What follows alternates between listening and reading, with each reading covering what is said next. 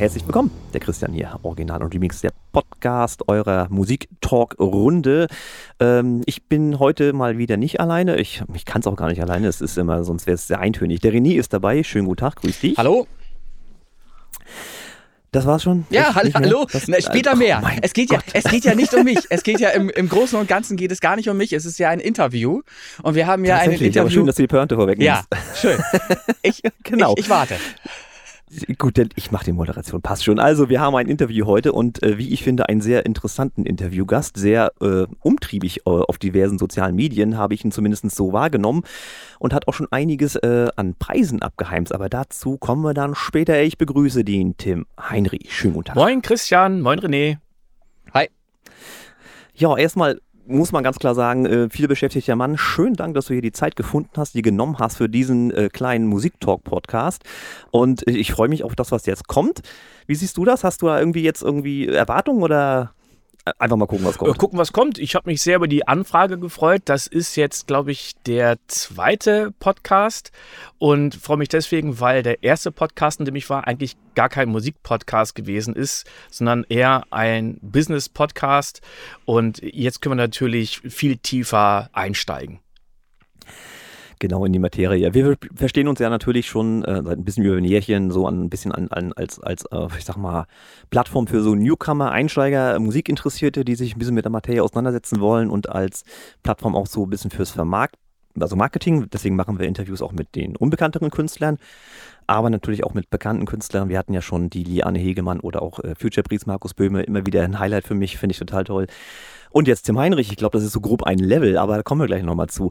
Ähm, ich habe das immer ganz gerne, dass wir so ein bisschen eine Chronologie aufbauen. Das heißt, wann hat der kleine Tim Heinrich dann zur Musik gefunden? Wie kam es dazu? Was äh, waren da so die ja, Meilensteine, sage ich mal. Das würde mich mal interessieren. Das ist immer sehr interessant, wie es dazu kam. Ja, mit sechs Jahren kam die Blockflöte zuerst. Das fand ich fürchterlich. Ich habe mich okay, das verstehe ich komplett. ganz schlimm verhalten. Äh, dann kam ich nach einem Jahr nach Hause und meine Eltern haben gesagt, die Lehrerin hat dich rausgeschmissen. Und das fand ich super. Und dann kam die Frage, was willst du dann spielen? Und ich habe gesagt, Klavier. Das fanden die nicht so super, weil ein Klavier ein bisschen teurer ist als eine Blockflöte. Ich musste zuerst bei einer Freundin von meiner Mutter üben und nach, ich glaube, ein paar Monaten oder ein halbes Jahr kam ich nach Hause von der Schule, also Grundschule, ich glaube, zweite Klasse oder so. Und dann waren da zwei Möbelpacker, die ein fettes Klavier nach oben geschleppt haben. Und ich habe die gefragt, okay. ob das für mich ist. Ein, woher sollen sie es wissen? Die kennen mich nicht. Ne? Und hm. Äh, ich habe dann gewartet, bis das Klavier in der Wohnung war und war dann froh, dass es unsere Wohnung gewesen ist. Die richtige äh, Tür. Die, es war die richtige Tür, genau. dann habe ich ein Jahr äh, Musikwissenschaften studiert in, in Gießen. Ich muss sagen, das, das war jetzt nicht so toll, deswegen habe ich es auch nur ein Jahr gemacht. Und äh, ich hatte übrigens kurz davor nicht nur Klavier gespielt, sondern auch noch ein bisschen Bratsche. Also für diejenigen, die nicht genau wissen, was ist eine Bratsche, das ist ein Instrument, das ein bisschen größer ist als eine Geige, aber jetzt kein Cello, sondern es sieht mhm. eigentlich genauso aus. Und das hatte für mich den Vorteil, dass ich in einem Orchester spielen konnte. Ich fand Orchestermusik davor super langweilig. Und als ich dann ein Angebot bekommen hatte, habe ich dann gesagt, gut, mache ich und fand das auf einmal wahnsinnig toll, in diesem äh, Orchesterklang, in dem Orchesterkörper drin zu sein. Und das hat mich dann auch mhm. in die Welt des Arrangierens und, und ja, also Komponierens, da war ich davor schon drin, aber noch mehr reinzuziehen. Und dann habe ich mich schon sehr früh dafür entschlossen, irgendwas mit Musik zu machen, also beruflich. Ich hatte aber immer die Angst, äh, dass es mir zu langweilig wird. Also ich hatte jetzt nicht Oh, das ist interessant, ja. Ich, ja. Also, ich habe mit Musik nicht, an sich nicht viel zu tun. Das ist bei mir eine komplette Hobbyschiene. Ähm, Schiene ist witzig. Ähm, aber Angst zu haben, ähm, von der Musik finde ich interessant, muss ich gestehen, weil es ist so viele Möglichkeiten, dass es langweilig wird, kann ich mir erstmal so gar nicht vorstellen. Ne? Aber mal eine andere Frage, der, der, der grundlegende Stein, äh, du musst ein Instrument spielen, äh, war das so festgelegt von, von deinem Elternhaus oder ist das auch eher so freiwillig? Nö, das war gar nicht festgelegt, das war freiwillig. Also äh, meine Eltern, die haben hobbymäßig Musik gemacht und mhm. jeder von uns Kindern, also ich habe noch zwei Geschwister, die haben zwar auch gespielt, ich war der Erste und dann kamen die anderen nach meine Eltern hatten nur Wert drauf gelegt, wenn du schon Unterricht bekommst, dann üb auch. Ja, ist klar, das macht ja durchaus Sinn, ja. Okay, ja, weiter im Text, ja. Ähm, ja, und wie gesagt, diese Angst ist jetzt natürlich irgendwie komisch, weil ich jetzt auch so sehe, wie, wie geil diese ganze Welt ist, überhaupt in den Medien. Das ist ja egal, ob man Kamera macht, ob man jetzt in der Bildgestaltung ist, Farbkorrektur, Color Correction, wo auch immer, oder in der Musikproduktion. Es passiert immer was Neues. Es gibt neue Workflows, äh, neue Tools und man sieht bei anderen Leuten irgendwas, wo man sagt, ey, das ist ja klasse. Ich habe ja dieselben Tools, ich nutze sie einfach nur anders. Also ich hatte das hm. erst gestern wieder mit einem Studiokollegen, der bei mir reingekommen ist und mir ein paar Sachen gezeigt hatte. Und ich habe ich hab dann schon wieder Gänsehaut bekommen, weil ich dachte, boah, geil. Und ich habe dann zuerst überlegt, ich studiere und werde dann der, der große Popmusiker. Und man muss dazu sagen, ähm, ich, also ich bin nicht der große Popmusiker. Also bin ich auch nie geworden. Ähm, ich habe dann irgendwann erfahren, es gibt noch viele andere Dinge. Und habe dann angefangen, äh, nach diesem ein Jahr Musikwissenschaften in Münster Musikproduktion zu studieren. Das war relativ neu. Der Studiengang kam aus Holland, hieß dort, äh, dort äh, Musiktechnik. Und die Dozenten waren super locker, super entspannt. Und es, es waren alles Holländer. Ich weiß nicht, ob es. Ne? Ich wollte es gerade fragen, also das hat aber einen Grund dann auch, dass sie entspannt ja. waren. Okay, alles klar. Man, also allein, wenn die Deutsch sprechen, ne, das hat sowas Charmantes. Ja, feiere ich auch. Feiere ich komplett auch. Also ich mag sowieso Dialekt und sowas, ne? Und wenn du so ein Holländer hast, die sind sowieso echt gut drauf. Also ja. Und ja, genau, du kannst das super gut nachmachen. Ich kann das überhaupt nicht. Und das hatte so, so einen Charme. Und das war so ganz anders wie alles andere, was ich sonst irgendwie kennengelernt hatte. Und da bin ich denen immer noch sehr dankbar für. Und es ist so, dass ich immer sage, man sollte es bloß nicht glauben, man macht ein Studium in der Art und dann geht man raus und die Welt wartet auf einen. Das heißt, ich habe dann schon angefangen, meine Fühler auszustrecken und zu gucken, wo kann ich noch irgendwo äh, hingehen. Und dann äh, war so einer der Steine für mich, dass bei einem Workshop eine CD rumlag. Also dieser, dieser Workshop, der hieß von dem ersten MIDI-Layout zur fertigen Produktion mit Orchester. Und es ging darum, wie kann man jetzt Musik für einen Werbejingle komponieren und nachher mit dem Orchester aufnehmen. Und dann fiel mir auf, dass der Dozent gar nicht derjenige war, der das Material erstellt hatte, sondern das war eigentlich jemand anderes. Hm. Und von diesem Typen, von dem das Material nämlich eigentlich gewesen ist, Oliver Kells, lag eine CD rum mit unglaublich vielen Tracks, nämlich 99 auf einer Audio-CD. Okay. Also ich glaube, mehr geht gar nicht. Hm. Ist, ja, ich glaube, ich, also rein von, von der Anzahl her der Tracks ist das das Maximum. Ja, ja. ich habe noch nie so eine CD gesehen. Das ging natürlich, weil es äh, so kurze Jingles gewesen sind, die dann hm. 15 Sekunden lang waren. Das waren alles Werbejingles. Mhm. Und ich kannte Oliver Kells nicht, aber ich kannte so ziemlich jede Firma, die da drauf stand. Ne? Karstadt, Ceramis, Tuborg, Tomi, Meister Propper, äh, Citibank ja. und so weiter alles. Und habe dann gefragt, ob ich die CD mitnehmen kann. Ja, klar. Und dann habe ich ihn angerufen und gefragt, ob ich bei ihm ein Praktikum machen kann. Und hat gesagt, lass mich kurz überlegen. Äh, nein. okay, schön. Äh, ich verstehe diese Antwort mittlerweile aber auch, weil ich mittlerweile auch sehr, sehr viele Anfragen in diese Richtung kriege. Und ähm, mittlerweile sehe ich das genauso wie er. Das kann ich leider noch begründen. Es ging aber noch weiter. Er hat dann gesagt: Pass auf, du scheinst ein netter Typ zu sein. Schick mir doch mal was von dir. Und das war ja noch zu Zeiten, wo ich, ich glaube, E-Mails und sowas gerade erst anfingen. Also ich musste da schon wirklich was verschicken mit der Post. Das war so. Mm, naja, das ist so die Zeit, wo Markus Böhmer hat auch erzählt, er musste da mit, mit Einschreiben und CD und ja, ja, das ist nicht so wie heute, dass du einmal einen Cloud-Ordner reinpackst und dann, ne? Das ist noch ein bisschen komplizierter. Damals, ja, ich weiß, ich glaube sogar, ich habe ein DAT-Tape verschickt. Ne? Oh. Ja.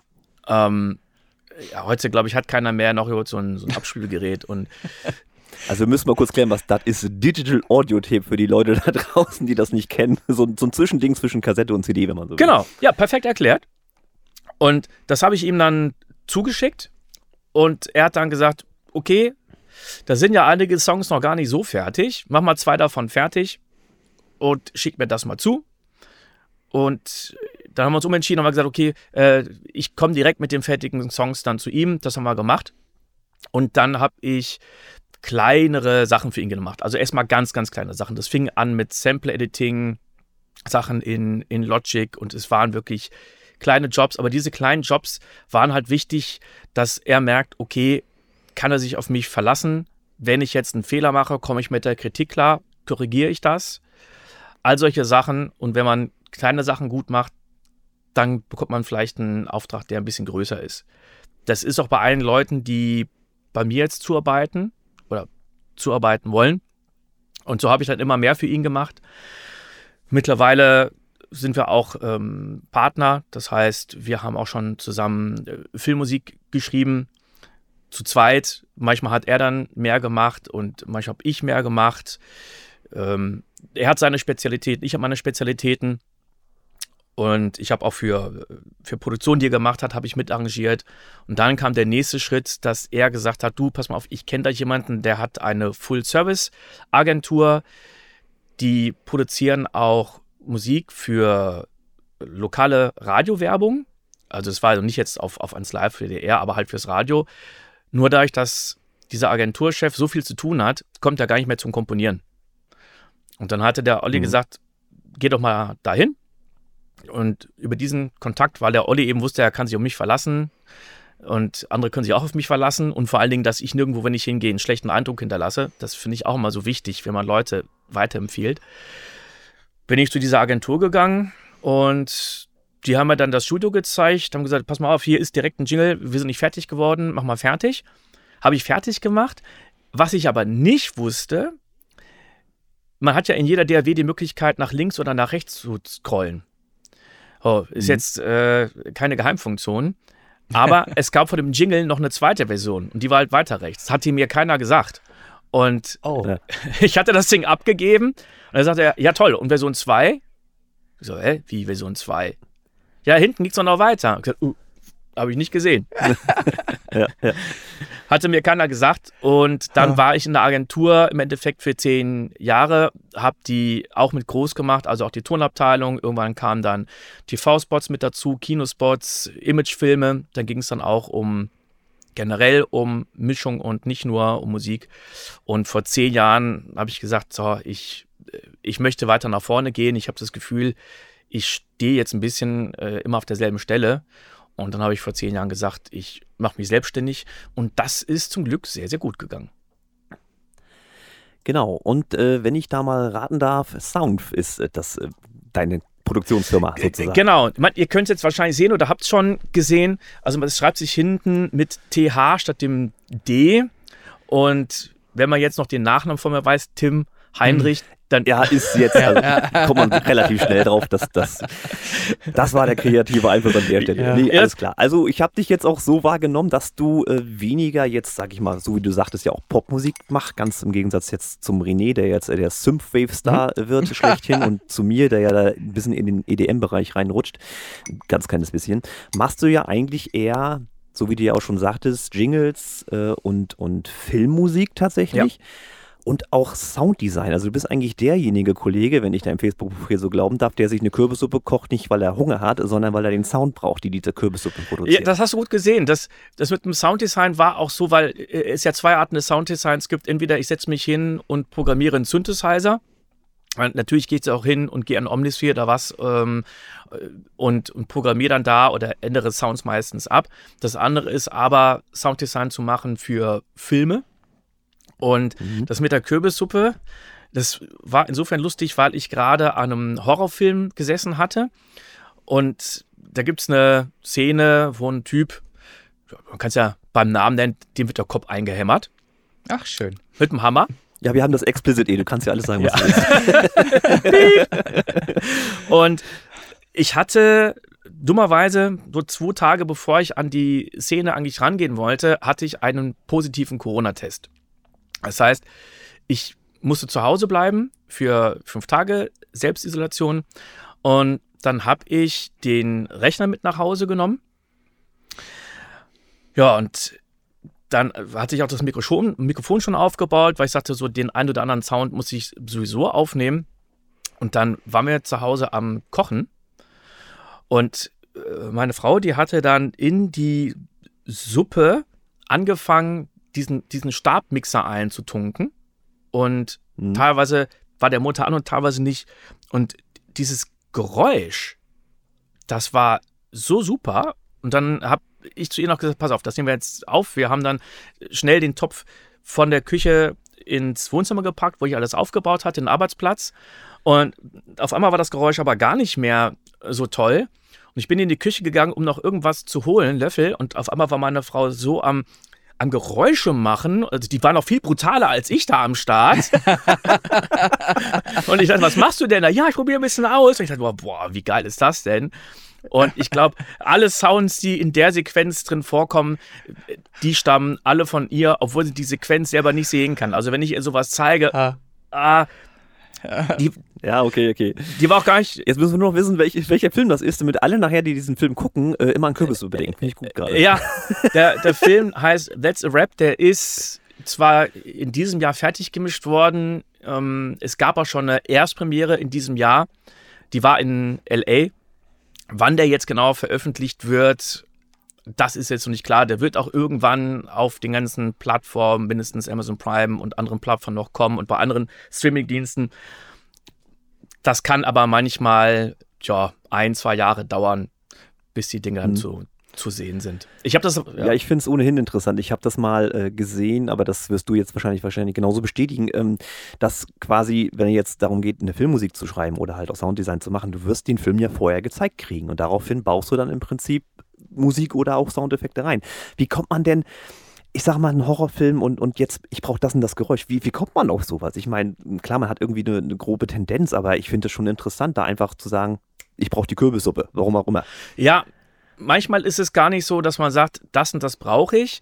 Ich hatte jetzt gerade einen Podcast gehört, Tonebenders, und zu dem Film Nope hat der Sounddesigner gesagt, dass er ein Geräusch erzeugt hatte, indem er sein U87 hatte und hatte, glaube ich, den, ich habe es nicht ganz verstanden, äh, entweder hat er den Popschutz drauf oder nicht und der hat wohl irgendwas mit den Händen dran gemacht, also etwas, was man eigentlich nicht machen sollte. Mhm. Und, und das war wohl reiner Zufall und das ist das Geräusch gewesen. Also manchmal gibt es Sounds, die man ausprobiert und die irgendwie überhaupt nicht funktionieren, weil sie den Erwartungen nicht entsprechen. Und wenn man sich aber mit diesem Thema beschäftigt, dann, dann geht man ganz anders durch die Gegend. Dann, dann hört man auf einmal auch ganz anders. Ähm, ja, das glaube ich auch. Ja. Das, das, das mache ich bei Musik ja sowieso schon intuitiv irgendwie so, dass man das anders wahrnimmt. Und das ist bei Geräuschen wahrscheinlich noch ganz anders. Ne? Wenn du so durch eine Großstadt gehst oder sowas, du nimmst das für das, das, das, ne? Und versuchst du dann sowas zu rekonstruieren oder gehst du hin und willst dieses Geräusch dann einfangen direkt? am, am liebsten einfangen. Also man hat ja ein Mikrofon immer dabei, Handy, auch wenn das vielleicht Logisch. nicht das tollste Mikrofon ist, aber das ist immer noch besser als gar keins. Und ich hatte mal eine Masterclass besucht mit James Meta. Der hat äh, Supervising Sound gemacht für Mission Impossible, die letzten paar Filme, Harry Potter und vieles mehr. Und der hatte erzählt, dass bei dem, ich glaube, vorletzten Mission Impossible Film es eine Szene gibt, wo der Tom Cruise in so einem Wasserbecken irgendwie rumschwimmt und irgendwelche Karten rein rausstecken muss. Und denen ist wenige Tage vor der Premiere aufgefallen, dass eigentlich noch so Geräusche fehlen, dass klar wird, ihm geht die Luft aus. Also. Mhm. Und dann hat der Tom Cruise das einfach mit dem Handy aufgenommen. Die haben das noch eingebaut. Ich meine, das war ja auch ein Geräusch, was jetzt nicht übelst die beste Qualität mhm. haben sollte oder musste. Mhm. Und das haben sie dann gemacht. Und ich habe oft einen Zoom H6 dabei, jetzt aber auch nicht immer. Das ist jetzt auch nicht das leichteste Gerät, muss man auch sagen. Mhm. Aber ich habe das auch gerne dabei. Ansonsten, äh, neulich hatte meine Spülmaschine auf einmal so ein Beat gemacht. Ich weiß nicht, wie durch das kam. Ich habe den nur einmal gehört und ich habe sofort das Handy genommen und das damit aufgenommen. Ich weiß noch gar nicht, wie es klingt, aber dachte mir, leg da eine Cake drunter. Kommt sicher total geil. Der Beat aus der Spülmaschine. Herzlichen Glückwunsch. Aber manchmal ist es auch Konzept. Also das Lustige zum Beispiel ist bei, bei Filmen, dass es Sounds gibt, die eigentlich total unrealistisch sind, wenn zum Beispiel jemand einen Stich bekommt, jemand sticht jemanden mit einem Messer irgendwo in den Körper rein. Dann hört man ganz oft auch dieses Metallgeräusch. Oder auch wenn es mhm. wieder rausgezogen wird. Ich sehe gerade auf Netflix die Serie Cleo Und wir waren jetzt, glaube ich, bei Folge 7 oder bei, bei Folge 6, wo die Cleo, das, das spoile ich jetzt auch nicht, ähm, da hat so ein Typ auf einmal eine Minifigur von dem Eiffelturm im Knie stecken, nicht im Knie, im Oberschenkel. Ja. So, und sie rettet ihn, indem sie das Ding wieder rauszieht. Und was hört man? Dann so ein Metallgeräusch. Das würde ja heißen, dass der Typ eigentlich ein Terminator oder ein Robocop ist. Ne? Ja. Ja, kam mir auch gerade so ein Gedanken, ja. Das heißt, es ist total unrealistisch, Ja. aber das ist so ein Geräusch, was man erwartet.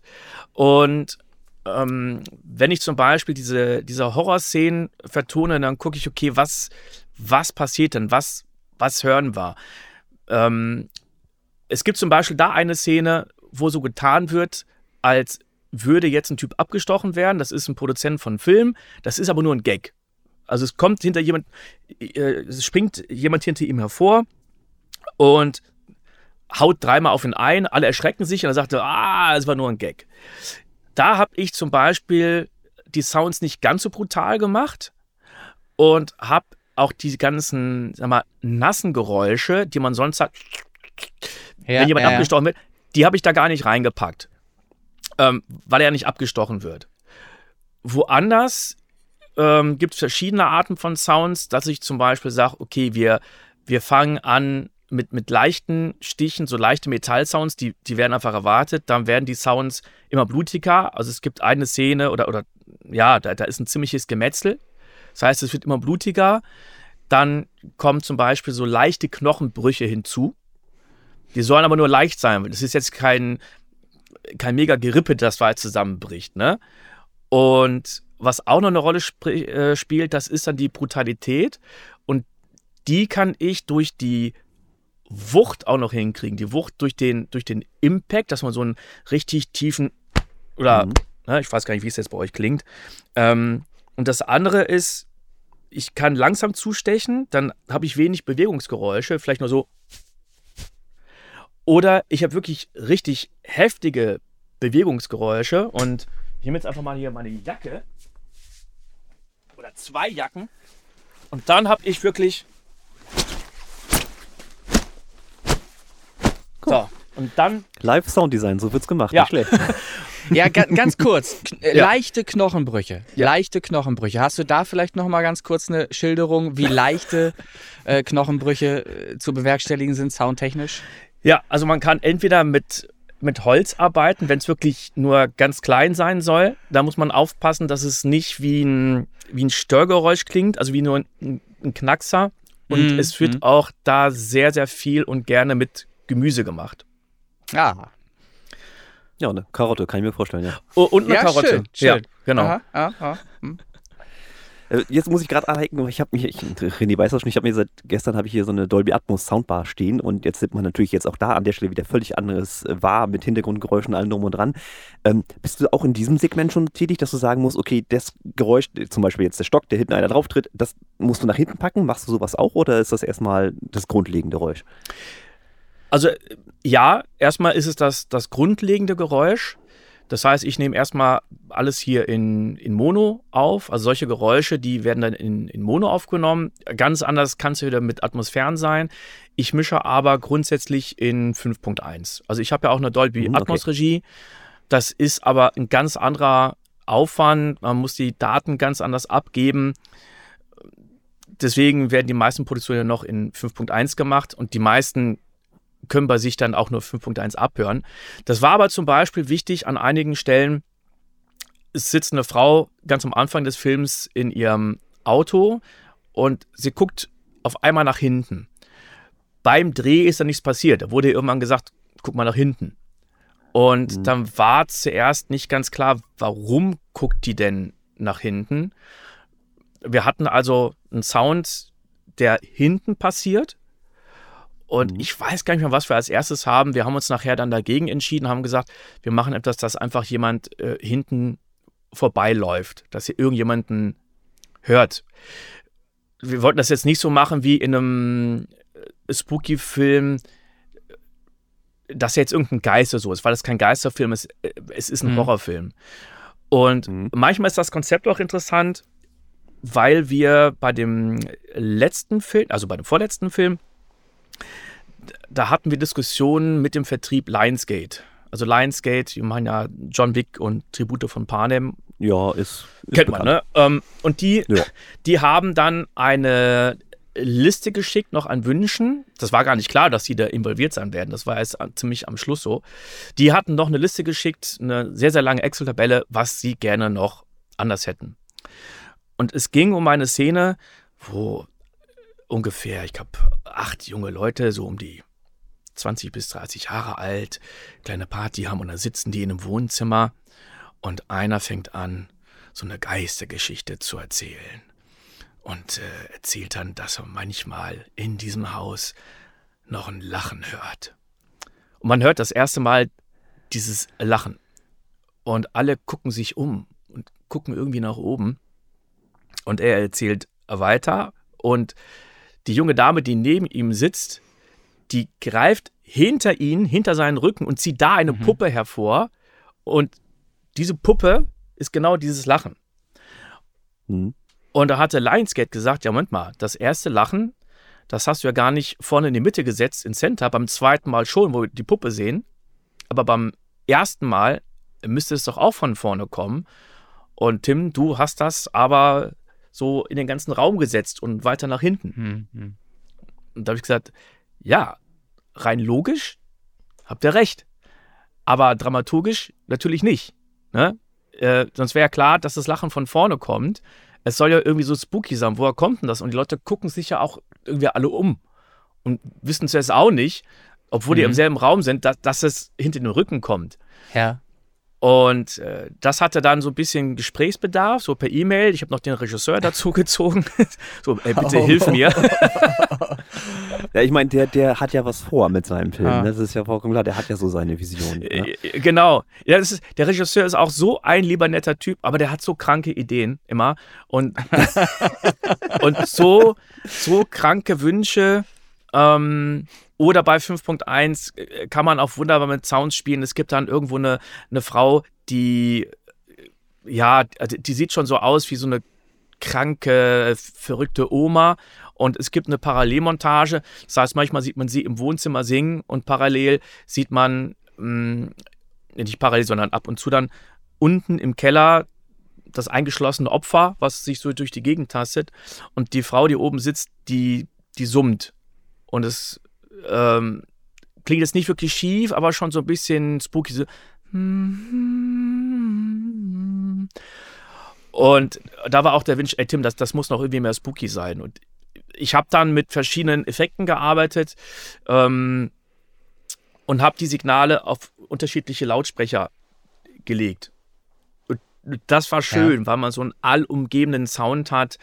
Ich habe ziemlich viel mit Multieffekten gearbeitet. Ich weiß nicht, ob ihr das äh, HR3000 kennt von Eventide als äh, Plugin.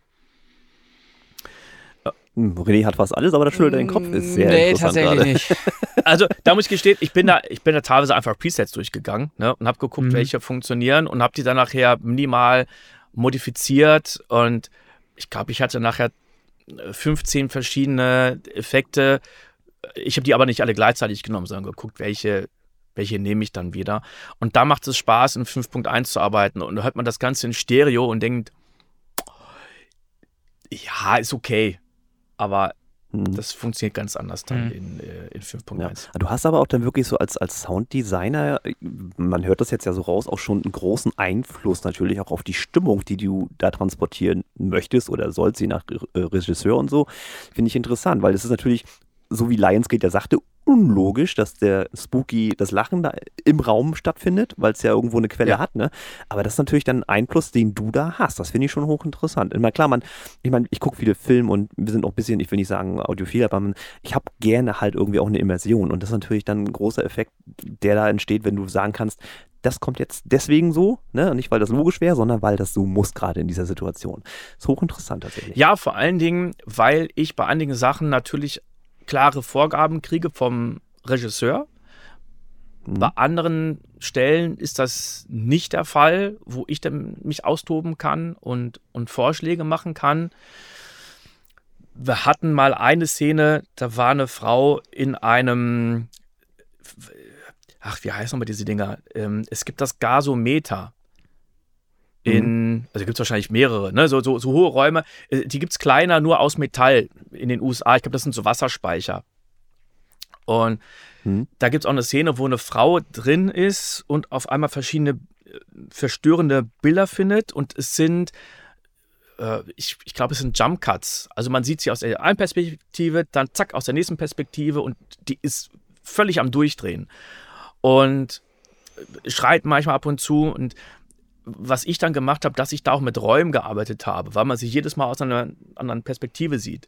Und das war eine Sache, die dem Regisseur gar nicht bewusst war, weil wir das Ganze, wenn wir kommunizieren, er ist in LA und ich in Deutschland, dann bekommt er im Stream während der Konferenz, die machen wir auch über Zoom oder, oder Facebook Messenger, ähm, natürlich einen Stereoton, Stereo-Down-Mix. Und das, das ja. klang gar nicht so krass. Und er hat erst beim ersten Screening in 5.1 mitgekriegt, was da eigentlich passiert.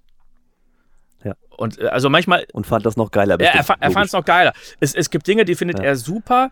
Äh, eine Sache, ähm, mein, mein Traum war es immer, und ich dachte, er hat sich erfüllt, war es aber nicht, ähm, mal ein eigenes krankes Lachen so reinzubringen. So als Und das haben wir im vorletzten Film eigentlich gemacht. Ich habe es dann bearbeitet und es war wochenlang drin und in letzter Sekunde musste es gekippt werden. Ich weiß gar nicht warum. Wir haben dann ein anderes Kinderlachen reingebracht. Der Traum besteht noch. Naja.